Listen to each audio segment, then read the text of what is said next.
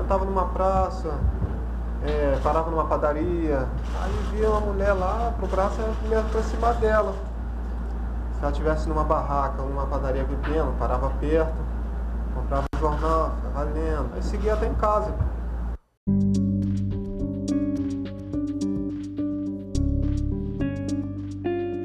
E aí, bem-vindas todas as investigativas, mais um Criminalmente começando. Tá, o caso de hoje é o caso do maníaco da Baixada. Lembrando que eu não gosto desse nome, maníaco, que dão para todos os serial killers possíveis. Então vocês podem ir lá no nosso primeiro caso, do maníaco da torre, e ver por que, que eu não gosto do nome. E é isso aí. É, mais uma vez, estamos aqui em live. Então teremos a participação da galera, sinal aberto para todas as investigadoras. O caso de hoje é sobre o Sailson José das Graças. Sailson José nasceu 29 de fevereiro, sim, 29 de fevereiro, de 1988. 29 de fevereiro eu acho que já não é mais aquariano, né? Não sei, não lembro. Enfim.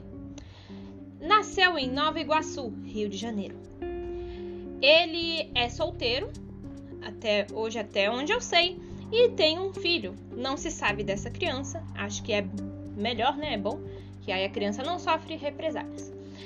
As imagens vocês podem acompanhar lá no Instagram, criminalmente. Estarão lá é, quando esse episódio for lançado. As... Ah, já estarão lá todas as imagens. Então, a minha mãe rindo aqui. Minha mãe tá, grava... tá ouvindo a gravação aqui, ó. É especial, convidada VIP. Pra quem não sabe, Nova Iguaçu fica no Rio de Janeiro, próximo a São João de Meriti, a Duque de Caxias, é... Bangu, acho que então é zona oeste do Rio, né? Imagina. É zona oeste do Rio, Bangu? É, então. Deve ser isso aí, galera. É, aí estamos mostrando aqui onde fica. E é um lugar bem grande, né? Aqui ele é pequenininho. E Sailson nasceu em 1900 e meu Deus, Stephanie se inscreveu. Cinco meses.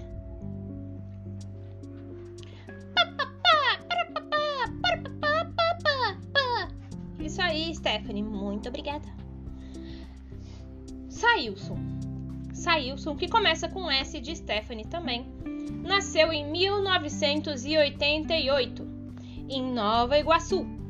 Pessoal de exatas, faça as contas, não sei quantos anos eles têm, ele tem de idade agora. Nova Iguaçu, que é na zona oeste do Rio de Janeiro. Ele é filho da Janilda Bonifácio C. das Graças e Sebastião José das Graças.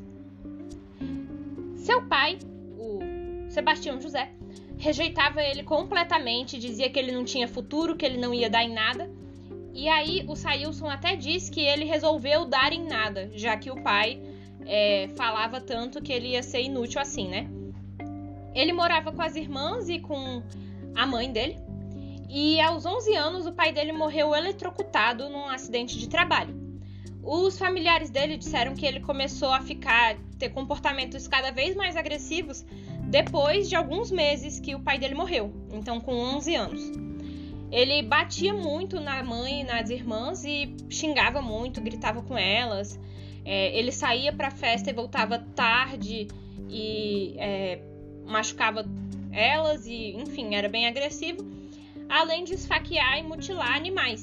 Então nós já temos aí um dos sinais é, que a gente vê em vários serial killers, então, que é, é, agressão a animais. Já é um dos, dos sinais, a gente pode falar sobre isso em algum post depois, mais pra frente.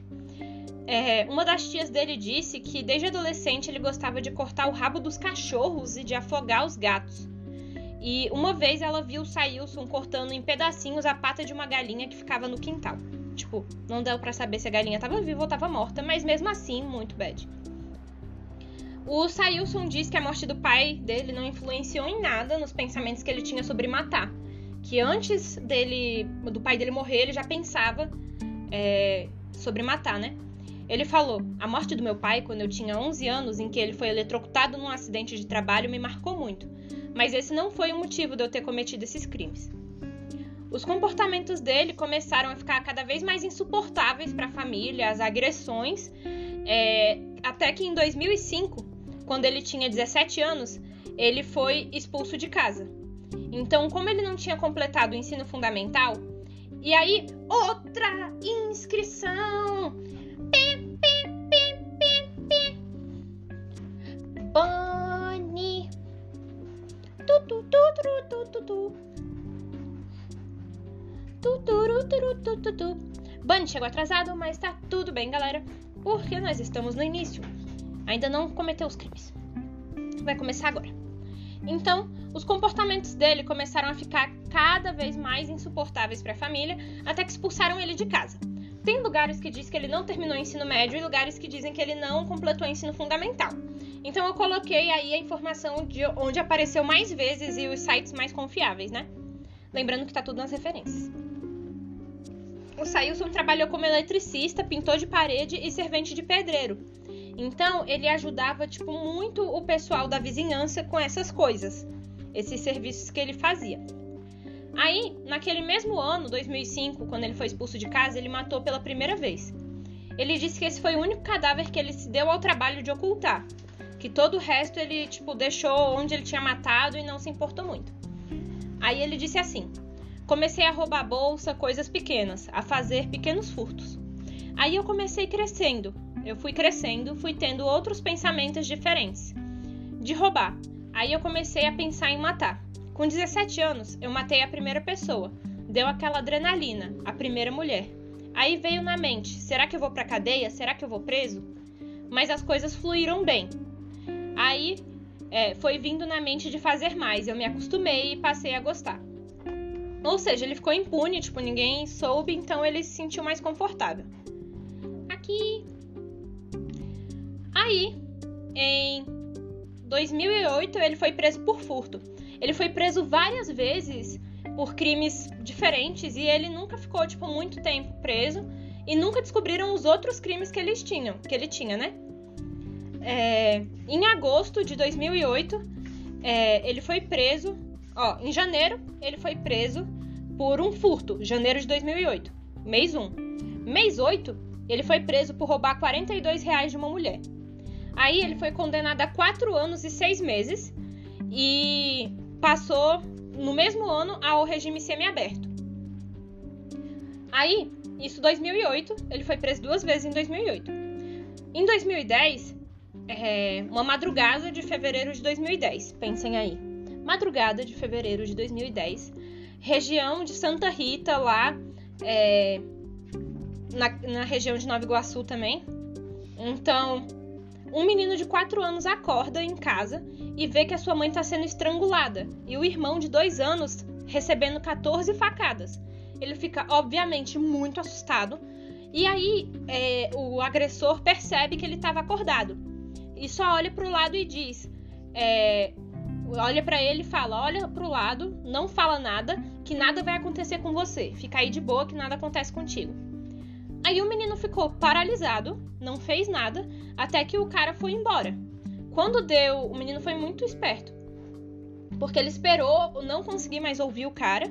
E aí ele correu para casa da, da tia, para casa do lado, e contou tudo o que aconteceu.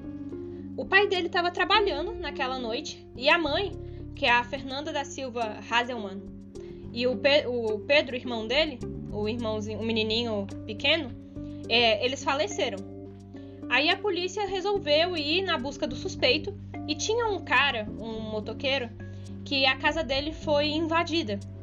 E aí começaram a achar que era a mesma pessoa e as descrições acabaram se misturando, além deles é, terem escolhido, é, escolhido não, terem pensado quem é suspeito aqui na rua, sabe?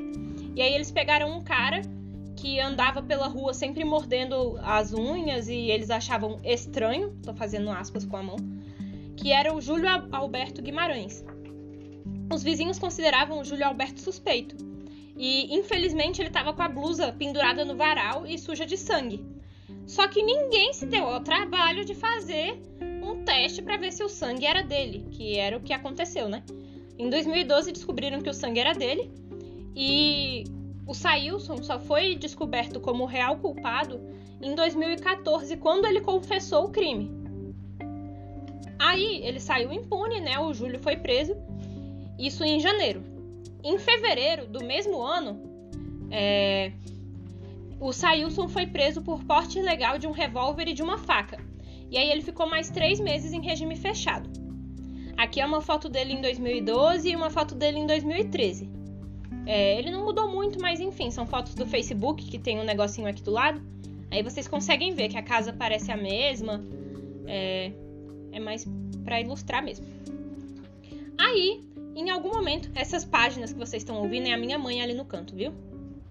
É, em algum momento nesse tempo, ele voltou a morar com as irmãs e a mãe, entre quando ele foi expulso em 2005 até 2011. Porque, segundo uns vizinhos, em 2011 ele é... a família dele confessou até depois que ele foi preso que imaginava que ele tinha se tornado um capanga, que ele tipo capanga no sentido de uma cara pago para matar, né? E aí disseram que eles infelizmente tinham certeza que ele estava falando a verdade. Porque a família já tinha visto ele voltar sujo de sangue de madrugada para casa mas não falava nada porque se sentia muito ameaçada. Alguém me seguiu. Obrigada, pessoa que me seguiu. Eu não consigo ver agora quem é. É. Aí, essa vizinha relata que cansou de escutar os gritos e ver as irmãs dele chorando no, por... no portão da casa, né? Que uma das irmãs chegou a entrar em depressão por conta da violência que sofria é... do Sailson e que a mãe ficou cansada de presenciar as brigas e depois saiu de casa de novo com elas. Ele era uma pessoa, tipo, muito, muito violenta. E a mãe até tentava. A mãe, ela, ela era super evangélica. E ela até tentava, tipo, ajudar ele, mas não conseguia. Então ela, dessa vez, parece que foi a última vez que ela realmente morou com ele, em 2011, né?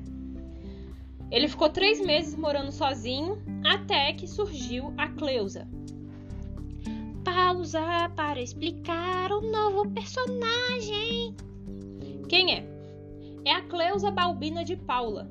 Ela tem 39 anos e começou a morar com Sailson um tempo depois, é, que ele. uns três meses depois que ele começou a morar sozinho, né? É, tem fotos da casa lá no nosso Instagram.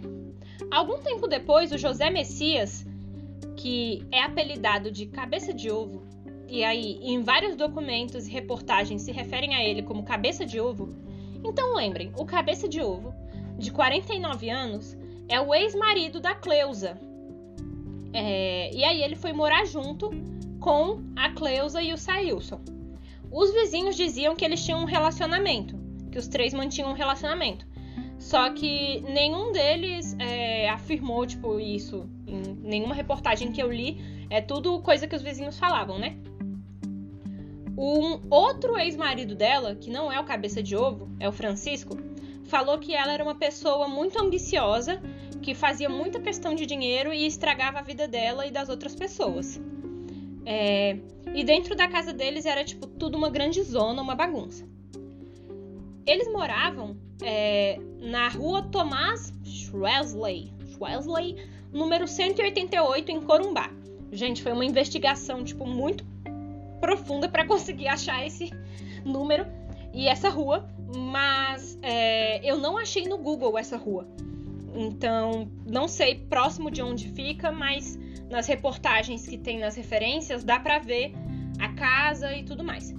Lá é uma área sem saneamento básico, sem tratamento de lixo, e o que leva a gente a pensar também na violência estrutural, né?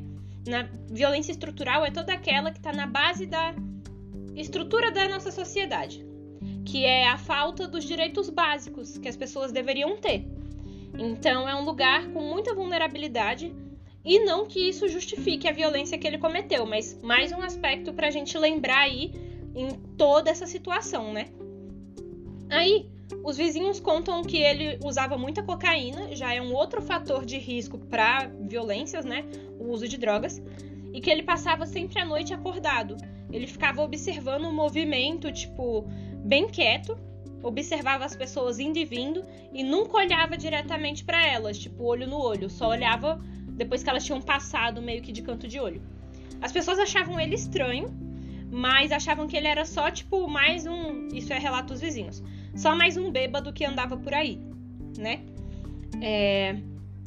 Até que, em 8 de outubro de 2013, Bianca, de 23 anos, é... que estava morando na casa dos fundos da avó e estava grávida nessa época, outra pessoa me seguiu.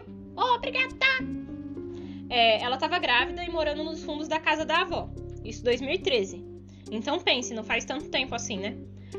Às 3 horas da manhã, o Sailson invadiu a casa dela e tentou asfixiar ela. O filho dela, de 4 meses, estava dormindo numa caminha do lado e começou a chorar. Aí o homem, o Sailson, deu uma facada no pescoço dela e perfurou o céu da boca dela com um objeto pequeno que ela não sabe dizer o que, que é. O bebê também levou dois cortes no pescoço e ela falou que foram 40 minutos de muito terror, tipo, de. Pareceu que foi uma vida assim, até que a avó dela, a Joanira dos Reis Oliveira, de 73 anos, 73 anos na época, né? Conseguiu entrar no quarto e isso assustou o Sailson. E aí ele saiu correndo. Porque ela morava nos fundos, tipo, numa casinha que tinha um acesso. É, só, é, um, aqueles acessos alternativos, não precisava passar pela casa toda. E aí ele conseguiu fugir pelo quintal. Ela não conseguiu reconhecer o cara, é, só reconheceu ele quando ele foi preso, né?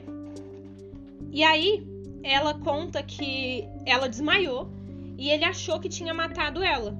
Então que talvez isso tenha sido uma das coisas que é, fez ele acabar não matando de verdade, porque ele tinha um prazer grande em ver a pessoa sofrendo. Então achando que ela já tinha morrido, não sei, né? São tudo especulações. E ela disse que não, não viu a cara dele. Essa aqui é a idosa que salvou a vozinha, que salvou a menina.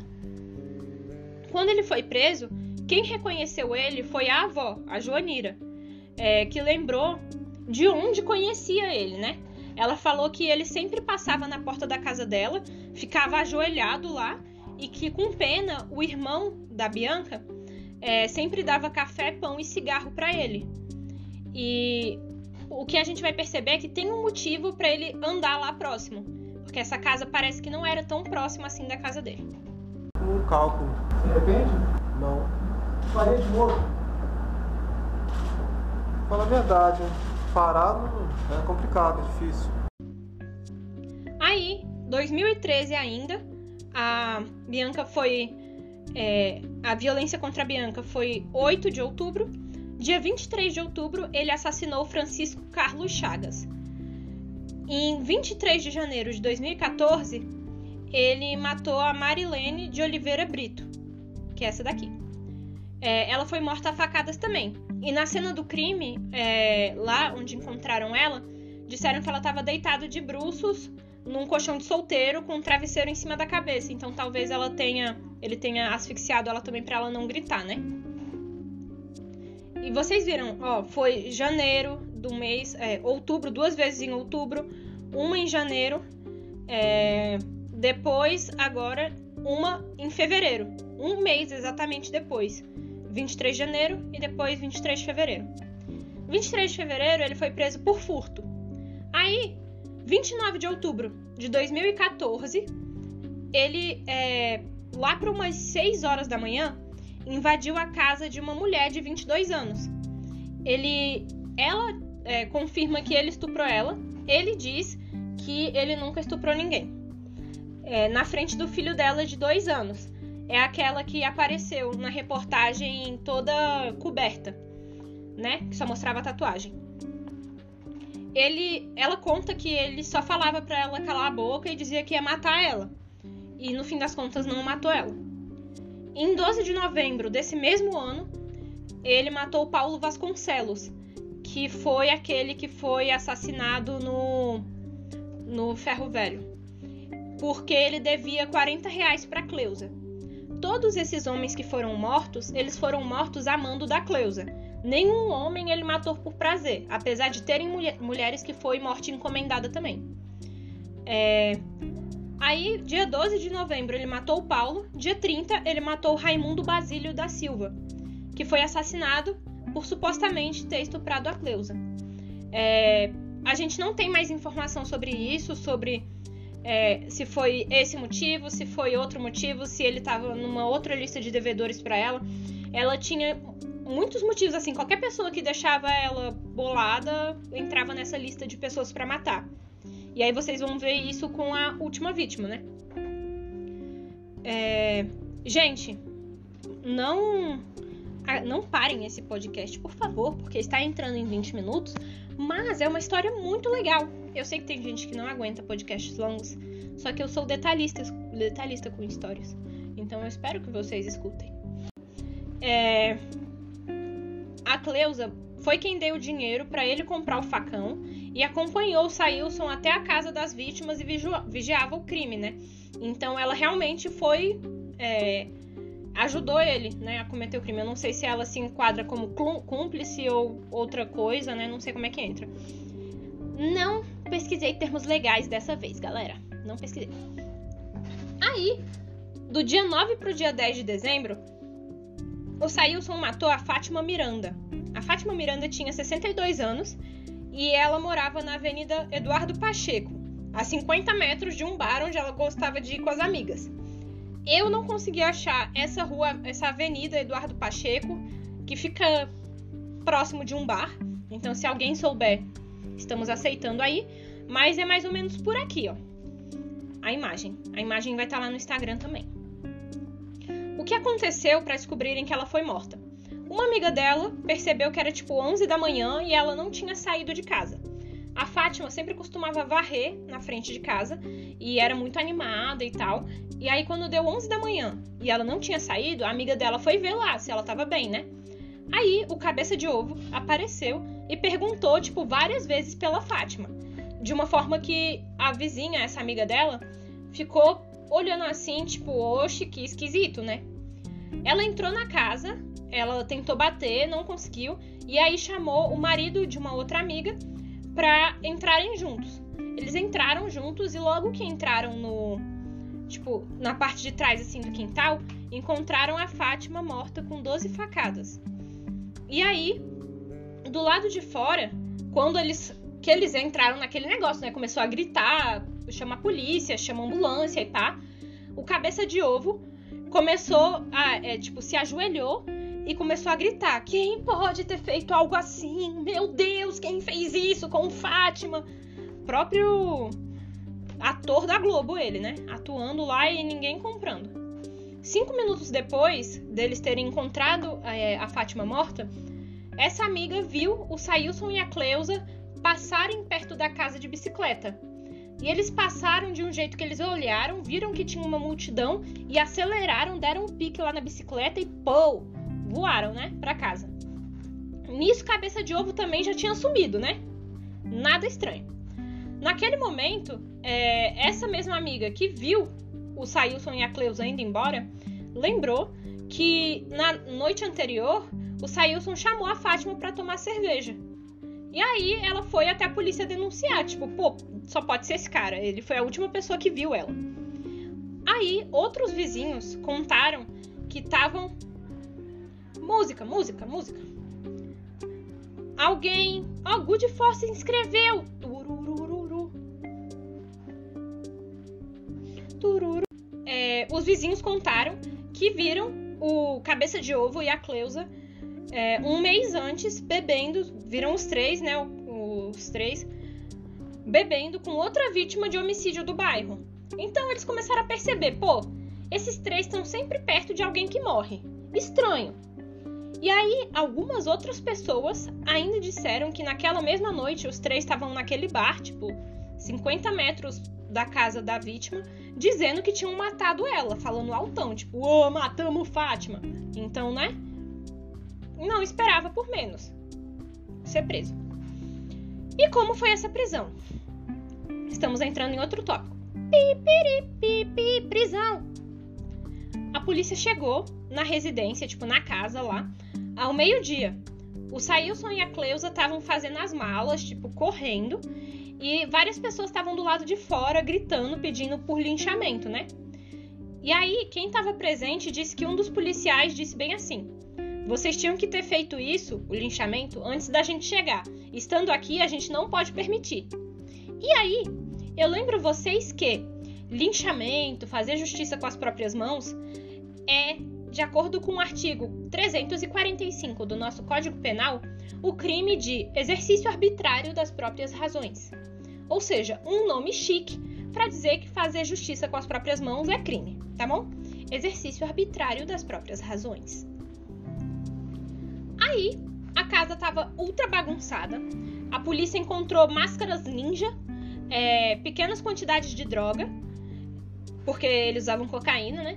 E uma faca manchada de sangue, que foi exatamente a faca que o Sailson usou para matar a Fátima. Aí, a polícia disse também que o assassinato foi encomendado sim pela Cleusa. Por quê? Qual o motivo?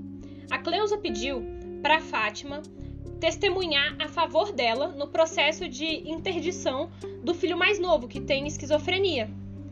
Aí, é, a Fátima falou: não, não confio no seu. no seu.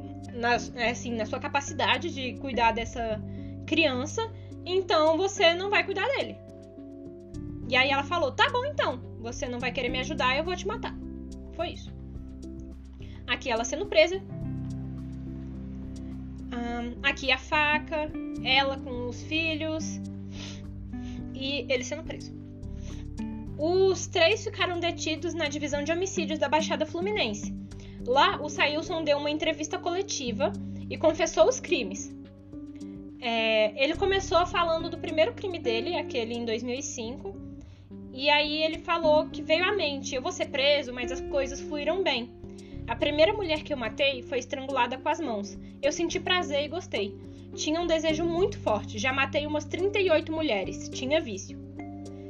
Ele contou isso que tinha prazer é, de matar as vítimas e que estudava ela por, elas por dia. Tipo, as mulheres ele matava por prazer. E aí ele disse que matava, ficava lá um pouco e depois ia embora. E que quando ele não matava, ele ficava muito nervoso. Ficava andando para lá e para cá, dentro de casa, e aí quando ele matava, ele ficava mais tranquilo. Ele disse que fazia uma vítima e podia ficar mais dois, três meses sem fazer nada. É, ficava de boa, só pensando naquela que ele matou e depois voltava para a caçada. Isso que ele falou, né? E que ele já matava sem nenhuma preocupação de ir para cadeia, porque ele fazia tudo bem feito e fazia bem feito porque ele gostava. Ele não levava documento, não levava nada que pudesse deixar pista e ele observava antes o local. Então ele observava se tinha câmera, ele observava se a pessoa ia ficar sozinha em casa ou não e se preocupava com tudo, né? É, sobre a relação dele com a Cleusa e com o José, o cabeça de ovo, ele disse que eles davam tudo que ele precisava: água, comida, teto e roupa nova em troca da sua alma. E foi o que ele falou, né? Ou seja, para que ele cometesse os assassinatos, matasse as pessoas que eles queriam, né? É... Para a polícia, ele falou ter matado 42 pessoas, 43. Isso no jornal fica sempre muito confuso. É... Algumas por, por prazer e outras por encomenda. Aí eu lembro vocês que serial killer não é só quem mata por prazer. Tem serial killer que é serial killer por ser matador de aluguel, é, por várias outras coisas. E aí eu vou explicar mais sobre isso num post que vai sair, acho que quinta, quarta, quinta-feira, sobre tipos de serial killer a partir de um outro pesquisador, o Holmes. Então teremos referências. É, dentro da polícia tem pessoas que estão dos dois lados. Quem acredite que ele, ele aumentou o número para poder ganhar visibilidade e mídia.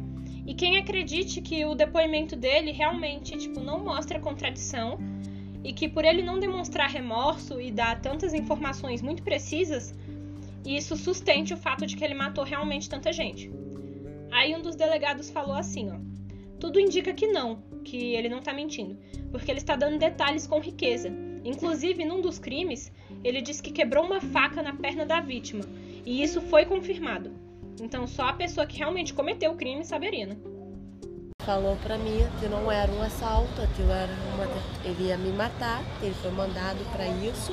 Considerando todos os outros depoimentos que ele deu e a riqueza de detalhes que ele deu, levam a crer podem ser, é, ser verídicas essa, essa versão apresentada por ele. Porque até agora a gente não encontrou nenhuma contradição. Sobre outros dos crimes, o Sailson levou a polícia até o local, onde ele abandonou um boné, porque estava sujo de sangue. E aí a gente viu isso na reportagem também. Se você quer ver mais conteúdos extras, você entra na live sábado, 8 horas, que teremos gravação dos podcasts. É... A mídia começou a divulgar muito, muito, muito o caso o que contribuiu para que outras quatro vítimas que sobreviveram fossem, fossem reconhecidas, né? Aí tem muitas reportagens, tipo, de jornais internacionais, deu muito ibope, assim, o, o rolê, né? É... Ele foi para o complexo penitenciário de Jericinó, que é o, comple... o antigo complexo de Bangu, na zona oeste do Rio. Aí a gente vê aqui na foto essa moça, que ela é ex-nora da, é, da Cleusa. Ou seja, ela foi casada com o filho da Cleusa e mesmo assim a Cleusa mandou matar ela porque queria ficar com o filho dela, com o neto, né?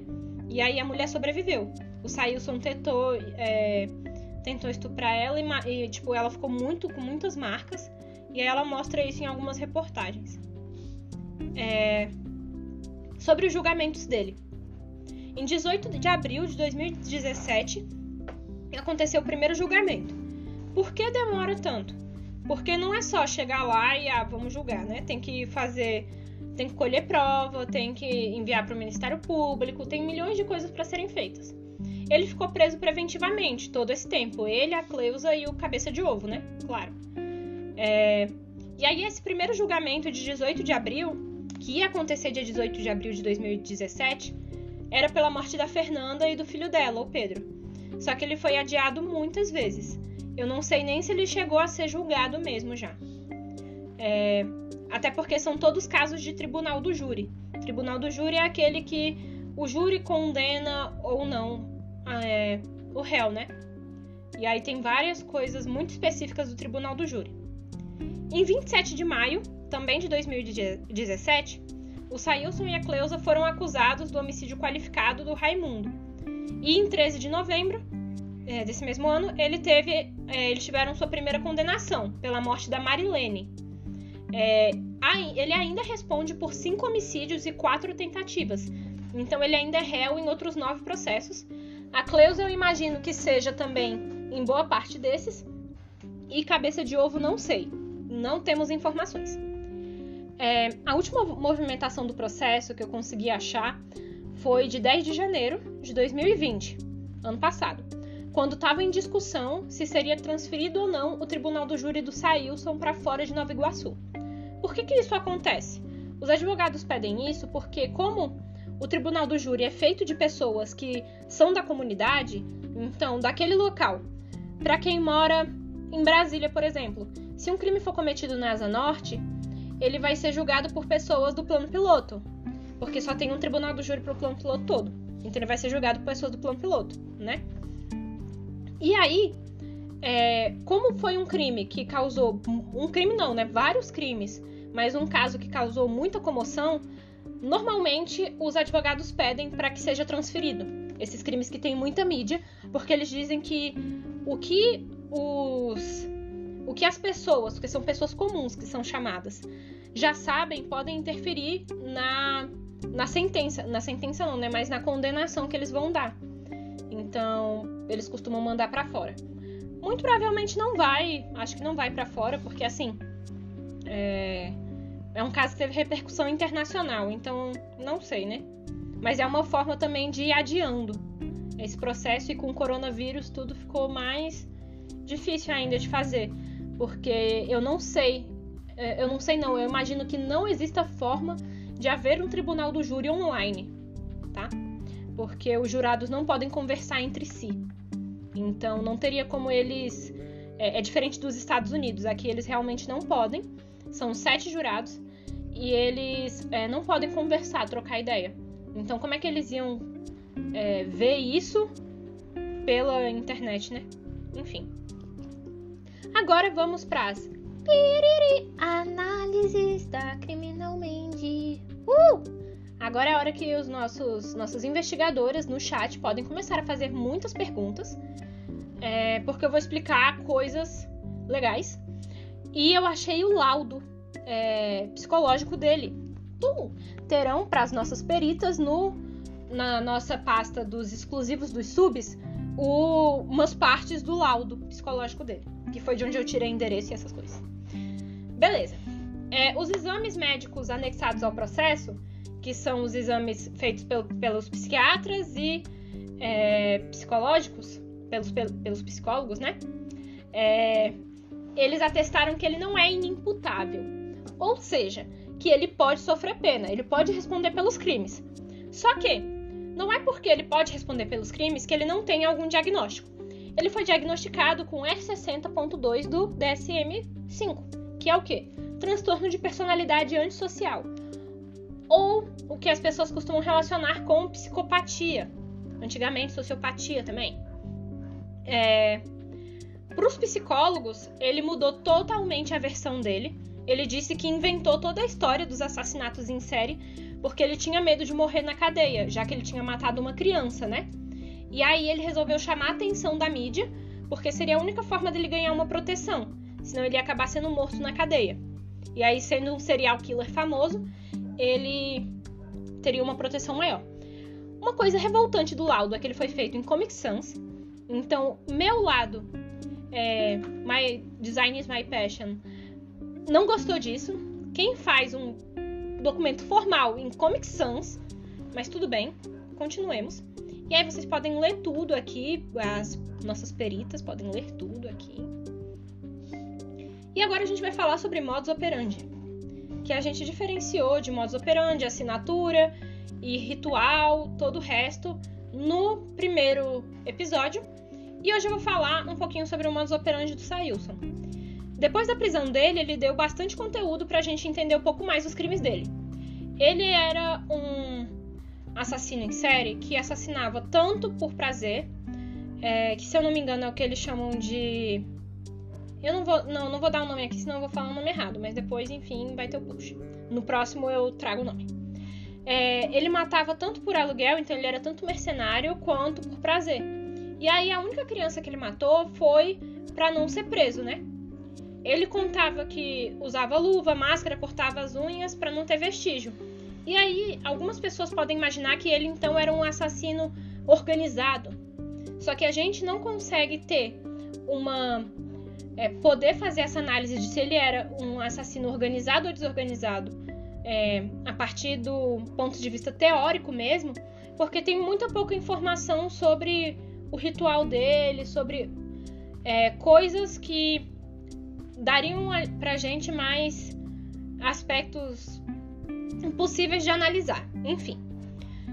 Então, não só porque ele cortava a unha significa que ele era uma pessoa realmente organizada, sabe? Que ele era um assassino organizado. É... Ele se preocupava sim se tinha câmeras no local e dizia que costumava observar a vítima por semanas e até um mês para conseguir se preparar, né? E aí, vários vizinhos é, comentaram que ele vivia sempre sentado no bar e que achavam que ele era tipo só mais um bêbado e tal, mas que na verdade agora descobriram que era porque ele estava planejando matar as pessoas que estavam passando por ali, né? Então, primeiro, ele explicou que havia uma diferença entre os crimes que ele cometia por encomenda e por prazer. Ele disse que os por encomenda ele matava esfaqueando. E é, esses que ele fazia por encomenda, a mando da Cleusa, é, ele até falou para os policiais que ele sentia que tinha um dom divino de matar com facas. Então ele disse especificamente isso. Além disso, ele disse ter uma lista de pessoas que ele mataria na próxima semana, na outra depois dele ser preso. Uma lista com mais de 10 pessoas, todas amando de Cleusa. Mas essa lista não foi encontrada. Então, é, a gente vendo que ele tem tantos é, crimes seguidos, tipo com novembro dois crimes, dezembro mais dois, é, não tem como, é, assim, dá, dá para ter a suspeita de que realmente existia uma lista com outras pessoas. Gostei, tinha uma um desejo mais forte assim, aí continuei praticando. Já nos assassinatos que ele tinha por prazer, ele estrangulava com as mãos. É diferente estrangular com as mãos de estrangular com uma corda, por exemplo, com um outro objeto. Tudo isso diz de questões é, do porquê do crime, da motivação do crime, que não foram na, no, na parte do laudo que a gente conseguiu encontrar, não tem sobre isso e não é uma coisa que dá para especular, que dá pra gente ficar criando hipóteses em cima a partir da vida dele, né? Porque a gente não tem mais dados. Então, só dizendo que estrangular com as mãos é algo muito mais próximo, muito mais sobre sentir o, o crime mesmo, sobre você ter uma relação direta com a morte da vítima mesmo, né? É, sobre a criança morta, ele disse que foi o único arrependimento que ele teve. Só que com o transtorno de personalidade antissocial, pode ser que ele perceba a necessidade de dizer que se sentia arrependido como uma forma de tentar se proteger também. Não necessariamente ele realmente se sentisse é, arrependido. Mas não tem como a gente saber, a gente não tá dentro da cabeça dele, né? É... Ele contou aos policiais que sondava as casas e ia sempre à noite, quando os maridos das vítimas não estavam presentes. E diferente da maioria dos serial killers que a gente tem conhecidos, que a maior parte das categorizações são Estados Unidos, é, América do Norte, né? E é, Europa. Então, os serial killers conhecidos de lá, porque a gente não tem tantos estudos assim sobre os daqui, eles costumam matar pessoas da mesma etnia e cor. E Sailson não matava mulheres pretas, mulheres negras, porque ele dizia que lembrava a família dele. Então ele só matava mulheres brancas. Ele disse que tinha preferência por mulheres de cor clara, cabelo longo e rosto bonito. Rosto bonito é subjetivo, mas né, é a definição dele. É, ele disse que parava, agora é um ipsiliteris, tipo, lendo entre aspas o que ele escreveu. Eu parava numa padaria, numa praça e ficava lendo jornal. Olhava para a mulher e falava: "É essa". Ia seguindo ela até em casa, mas nunca estuprei ninguém. Mulher para mim tinha que ser branca, negra não, por causa da minha cor. Eu tinha prazer quando ela se debatia, gritava e arranhava. Eu pensava que eu era meio maluco e às vezes normal. Então, ele já dá algumas outras ideias do porquê o estrangulamento com as mãos. Porque é, demora mais também é, a morte e tem realmente essa relação mais próxima, né? Com, mesmo com os debater, arranhar e tal. Nesses mesmos assassinatos que ele cometia por prazer, que é o que a gente tem mais é, informações, ele disse que gostava de ver as mulheres mortas com os olhos abertos, porque quando uma pessoa é, morre estrangulado, provavelmente olhando pro, é, pro agressor, né? Ela fica de olho aberto depois. E em algumas ocasiões ele conta que se masturbava na cena do crime. Então ele não deixava vestígios na cena do crime, não explicou como ele fazia isso, mas foram os policiais que contaram, né? E aí ele diz: Eu não me arrependo, tudo que eu fiz está feito e não volto atrás. Eu não tenho nenhum arrependimento. Se eu saísse daqui, por exemplo, uns 10, 15, 20 anos, eu ia fazer a mesma coisa de novo. Então, ele mesmo diz que ele não, que ele faria de novo. Então, não tem como no Brasil a gente dar uma sentença de prisão perpétua.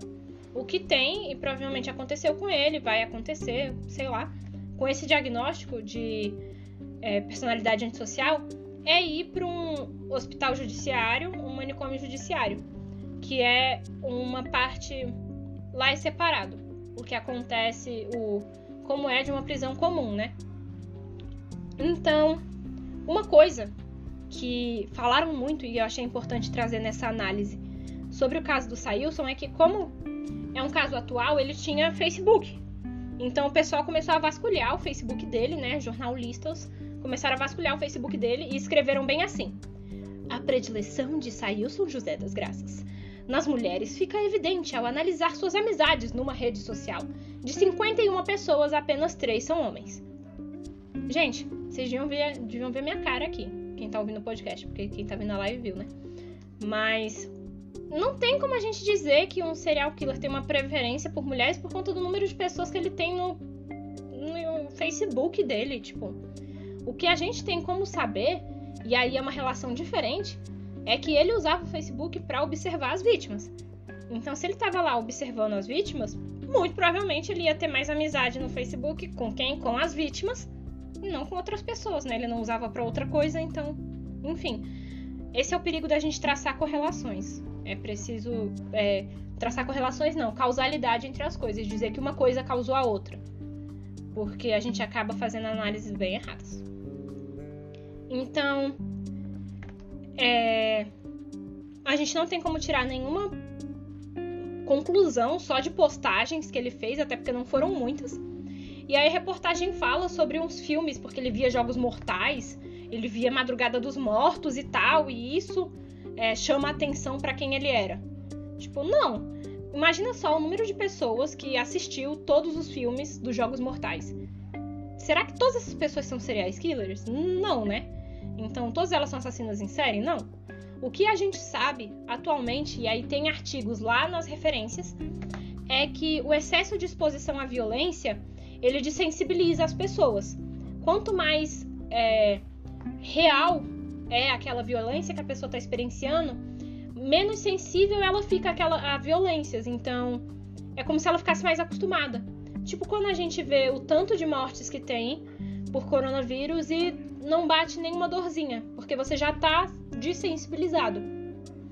Mas não é esse fator isolado da dessensibilização que determina se uma pessoa vai praticar um crime ou não. É... Aí tem uma quote imensa do artigo que eu peguei aqui, mas o artigo só mostra que, tipo, não existe uma relação de causa e efeito. E aí isso vai para é, o que a Stephanie tá perguntando aqui. O que eu acho da galera que curte gore? Que são aquelas coisas muito explícitas, né? É exatamente isso. O que a gente sabe dos estudos que tem, que não são muitos, na real, precisa de mais gente que estude isso, é que é uma relação de mão dupla. Então, não de causa e efeito, de você ver jogos de videogame, então você é violento. Ou de você é violento porque você. E aí você procura jogos de videogame. Não. É, são duas coisas que se alimentam. Ou seja, pessoas que têm traços mais sádicos. Obrigada pelos beats, Nyan Cat. Obrigada. É, pessoas que têm traços mais sádicos, e aí é traço sádico no sentido técnico mesmo, é, daquele teste que vocês podem fazer lá no link da bio do, é, do Dark Factor, do fator Dark, né? Vocês podem fazer lá e tem mostrando tendências sádicas e tudo mais, enfim, né? Mas é, quem tem mais tendências sádicas costuma ir mais atrás de coisas violentas. Então, o mesmo rolê que acontece com o gore. É, a pessoa que vai atrás, ela já tem é, traços sádicos, tendências sádicas mais fortes. O que, por si só, ter traços sádicos não é algo ruim. Depende de para qual caminho você usa seus traços sádicos. Por exemplo, Sailson podia usar traços sádicos dele para matar pessoas. E, num outro contexto completamente diferente, talvez Sailson usasse seus traços sádicos para ser um cirurgião. Porque uma pessoa que tem traços sádicos muito baixos ou não tem traços sádicos, ela não vai conseguir ser um cirurgião, ela não vai conseguir cortar uma pessoa, ver sangue e tudo mais. Então, é, o traço por si só não define, ah, ela é uma pessoa boa, é uma pessoa ruim. É um conjunto de diversas coisas, beleza? Então, lembrando disso. É, o Sailson mesmo dizia que ele se inspirava em livros e filmes para arquitetar os crimes. O que leva a gente a crer que ele já. E que leva a gente a crer, além de que ele já falou isso, né? De que ele já tinha a intenção de matar antes. Ele só buscou é, na mídia coisas que ajudassem ele a esconder melhor os seus crimes. E aí, por isso que é tão importante o cuidado que a gente tem é, em cuidar, tipo, do que a gente, o que que a gente é, divulga e tal. A Stephanie comentou aqui, ó, numa aula de modelo vivo, o, o menino perguntou pro professor como amarrar uma pessoa e que tendão cortar para fazer uma pessoa não andar. E o professor respondeu: Gente, então, a gente tem que tomar cuidado para quem a gente fornece informações. Quem são essas pessoas? Obrigada, Nianquete, pelos seis bits. Aqui estão umas fotos dos filmes dele. E um outro fator muito importante é a prisão midiática que ele teve. Por quê? Alguns especialistas em assassinos em série criticaram muito é, o fato da polícia ter tratado a prisão do Sailson como se fosse tipo uma grande festa, né? E aí, dizendo que isso podia incentivar outros assassinos igual ele. Ele ganhou uma coletiva de imprensa, todas as fotos ele é visto com policiais diferentes, tipo. E isso tem um motivo. É, pesquisando mais a fundo, eu descobri que essa a região de Nova Iguaçu, ela é uma das regiões com a taxa mais alta de homicídios dentro do Rio de Janeiro, e o Rio de Janeiro já é o segundo estado com mais homicídios no Brasil. Então pensa só. A taxa do, de Nova Iguaçu é de 58,3 homicídios a cada 100 mil habitantes. Então, isso é uma taxa muito alta. E dessa taxa alta de homicídios, só 4,5% dos inquéritos eles descobrem quem é o autor. Então, eles têm uma taxa muito baixa de resolução de crimes. É, eu não sei qual é o primeiro estado, Stephanie. Não sei, eu não lembro. É... Mas o Rio, em 2014, era o segundo, em 2014. Então, parte dessa grande exposição do Sailson é porque ele assumindo 42 crimes, pensa o salto que ia dar na resolução de crimes daquela região, né? Então já é um rolê tipo, olha só, o problema não tava na polícia, o problema tava que existia um serial killer aqui. Então aquela tentativa de melhorar a imagem também da polícia, né? É, a região da Baixada Fluminense, ela só ganhou uma delegacia especializada em homicídios em 2014, no ano que o Sailson foi preso. Então, é, o nosso sistema de polícia no Brasil ele não é interligado. Então, ele tem um, uma infração numa delegacia, é muito difícil de que outra delegacia vá saber também. Agora, eu acho que esse sistema já está melhorando um pouco, pelo menos aqui no DF. Não sei como é no Rio. E aí, esses fatores da falta de conversa entre delegacias, a falta de presença do poder público na região, essa violência estrutural lá, porque pensa só, é, a polícia vai se importar mais com um assassinato em Copacabana ou em Nova Iguaçu. Então, a gente já tem é, isso, a gente já sabe que realmente essas regiões elas têm uma presença menor porque os governantes simplesmente acham que a ah, pobre tem que morrer mesmo, quanto mais morrer melhor. Então, já é um fator que é, dificulta de terem achado Sailson. Tudo isso é, são fatores que realmente podem ter deixado ele impune por nove anos, né? E aumentar o interesse da mídia no caso. Aí os delegados falaram justamente isso que eu falei. E a Ilana Cassoy, beijo Ilana Cassoy, quem sabe um dia ela esteja escutando meu podcast, né? Mentira. Enfim, ela deu uma entrevista na época falando que a gente precisa relembrar que é preciso muito mais que a confissão para dizer que todos esses crimes foram cometidos por ele. Porque a confissão, ela pode ter tanto aspectos é, de narcisismo dele, dele querendo aparecer, pode ter tanto essa questão que ele falou é, de, ah, tô querendo me proteger da, na prisão, quanto ele realmente ter cometido. Só que como não tem como saber, a gente precisa de evidências. Então, o que é evidência?